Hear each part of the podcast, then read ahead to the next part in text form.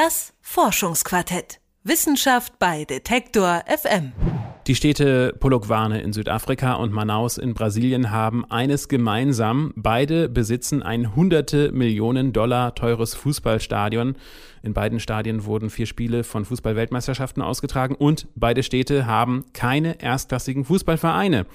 Studentinnen der Hochschule für angewandte Wissenschaft und Kunst in Hildesheim haben nun ein Konzept entwickelt, um Stadien in Zukunft nachhaltiger zu nutzen.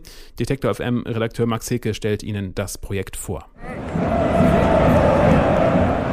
Einen Monat lang jubelten und pfiffen Sportbegeisterte aus aller Welt in den brasilianischen Fußballstadien. In Zukunft dürfte es in einigen der Arenen eher so klingen.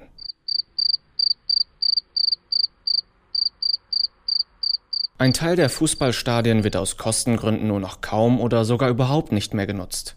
Ein Beispiel, das Fußballstadion in Manaus, mitten im brasilianischen Regenwald. Es bietet Platz für rund 44.000 Besucher und kostete 206 Millionen Euro. Der ortsansässige Verein Sao Raimundo Esporte Clube spielt in der dritten brasilianischen Fußballliga. Die Wahrscheinlichkeit ist also gering, dass das Stadion wieder gefüllt wird. Besteht eine Möglichkeit, Fußballstadien in Zukunft besser zu nutzen? Dieser Frage gingen Finja Lehmann und Eva Lünser auf den Grund. Die beiden studieren an der Hochschule für angewandte Wissenschaft und Kunst in Hildesheim. Sie entwarfen ein transportables Stadion, erklärt Finja Lehmann. Wir haben uns damit beschäftigt, WM-Stadien zu entwickeln, die auf und wieder abbaubar sind. Und dieses WM-Stadion besteht ähm, sozusagen aus zwei Teilen, wobei der ähm, eine Teil sich unter der Erde befindet und fest installiert ist.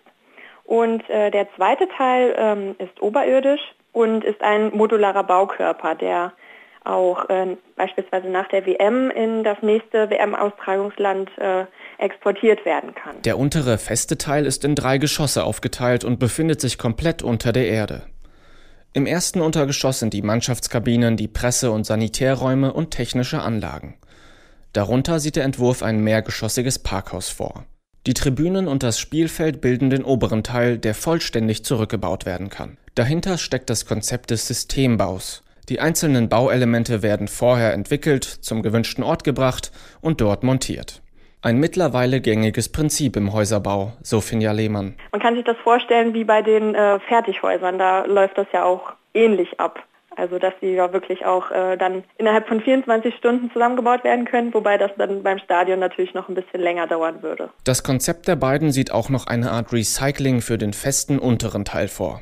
Nachdem die oberen Elemente mit den Tribünen bereits auf dem Weg zum nächsten WM-Austragungsort sind, kann die feste Basis in andere Nutzformen integriert werden. Finja Lehmann und ihre Kommilitonen haben Formen entwickelt, die man nicht unbedingt sofort mit einem Fußballstadion verbindet. Also wir hatten äh, die Ferienhaussiedlung entwickelt und diese Ferienhaussiedlung ist eher klein strukturiert, sage ich mal, also eine klein strukturierte Bebauung. Die nutzt aber gleichzeitig trotzdem diese fest installierte Basis noch weiterhin.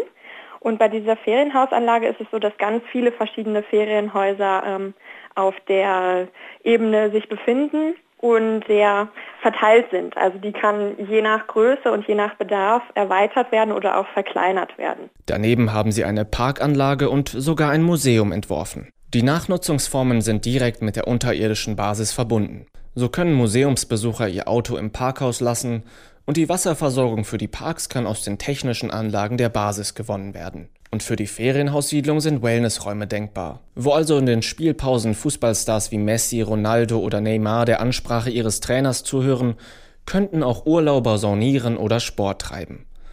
Die neuen Nachnutzungsformen müssten natürlich neu errichtet werden. Der Kreativität sind dabei aber keine Grenzen gesetzt, sagt Finja Lehmann. Und je nach Bedarf kann eine andere Nachnutzung dort auch ähm, hingebaut werden. Und somit kann dann für jede Stadt auch eine passende Lösung gefunden werden, damit es dann möglichst auch keine leerstehenden Stadien mehr gibt und bestenfalls die jeweilige Stadt dann auch noch Gewinne daraus erzielen kann. Bislang gibt es noch keine Interessenten für die Entwürfe.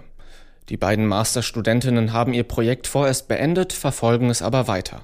Und wer weiß, vielleicht erwarten uns ja irgendwann statt lauter Fangesänge ganz andere Klänge aus ehemaligen Fußballstadien. Wenn Sie mir jetzt bitte folgen möchten, dann können wir auch auf die mal hochgehen. Das Forschungsquartett. Wissenschaft bei Detektor FM.